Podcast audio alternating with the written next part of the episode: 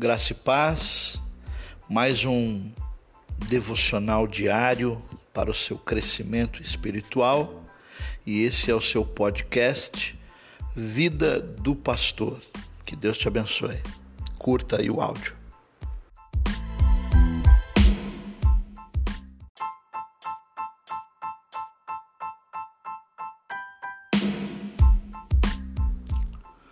O texto para nossa meditação é Neemias, capítulo de número 1, dos versos 1 a 4. Acompanhe comigo. As palavras de Neemias, filho de Acalias, no mês de Quisleu, vigésimo ano, enquanto eu estava na cidade de Suzã.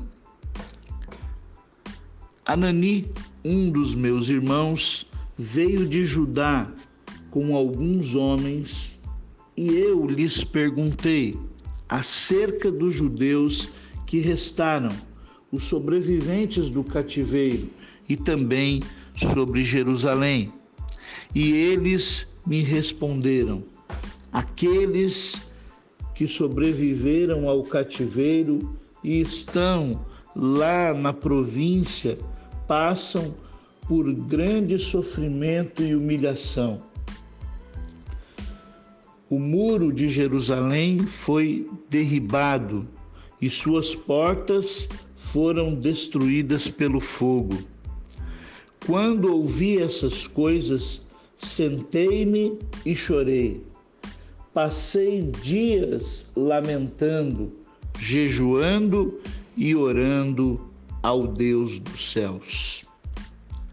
Eu quero começar o devocional nessa manhã fazendo uma pergunta a você: como você tem reagido aos problemas?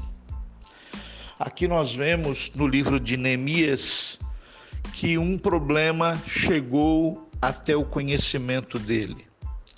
Na realidade, nós tínhamos um grupo que já estava em Jerusalém, que foi embora do cativeiro juntamente com Zorobabel, aproximadamente 50 mil judeus e eles estavam em Jerusalém e reconstruíram o templo, restauraram o templo. O sacerdote Esdras também foi escolhido para estar restaurando o culto em Israel. Mas agora Neemias recebe a notícia de que a cidade está desolada, largada as pessoas estão sofrendo. Aqueles que lá estavam, que eram os sobreviventes do cativeiro, depois houveram outros grupos que voltaram a Jerusalém, eles estavam sofrendo, eles estavam em grande miséria e tinham também o perigo eminente dos seus inimigos que estavam à volta e não queriam que Jerusalém se fortalecesse. Então, Neemias ele reage positivamente a esse problema. A primeira coisa que ele faz é compreender que o problema era também dele.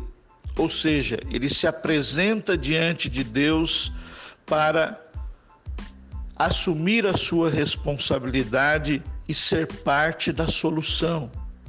Se você perceber, durante todo o capítulo, se você continuar essa leitura, ele não somente ora, mas ele ora pedindo a Deus uma solução. E a solução é que ele mesmo, ele próprio, vá até Jerusalém e trabalhe na reconstrução dos muros.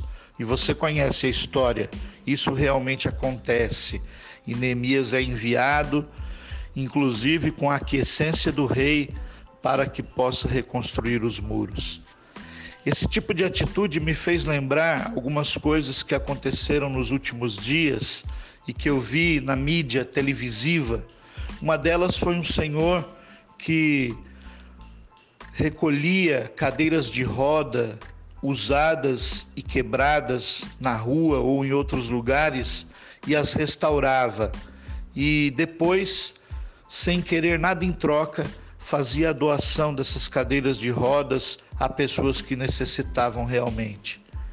Outra coisa, nesse período de coronavírus, eu também vi reportagens a respeito de pessoas que no elevador do prédio colocou um cartaz para auxiliar os idosos, buscando alimentos no mercado, remédios na farmácia e outro qualquer tipo de coisa para que os idosos não saíssem de casa e pudessem então não se expor ao perigo na rua, o perigo da contaminação do coronavírus. Então temos muitas atitudes aí de pessoas que realmente demonstraram que poderiam fazer parte da solução. O problema não era delas, assim como o problema não era de Neemias. Ele era um funcionário, inclusive um alto funcionário do palácio.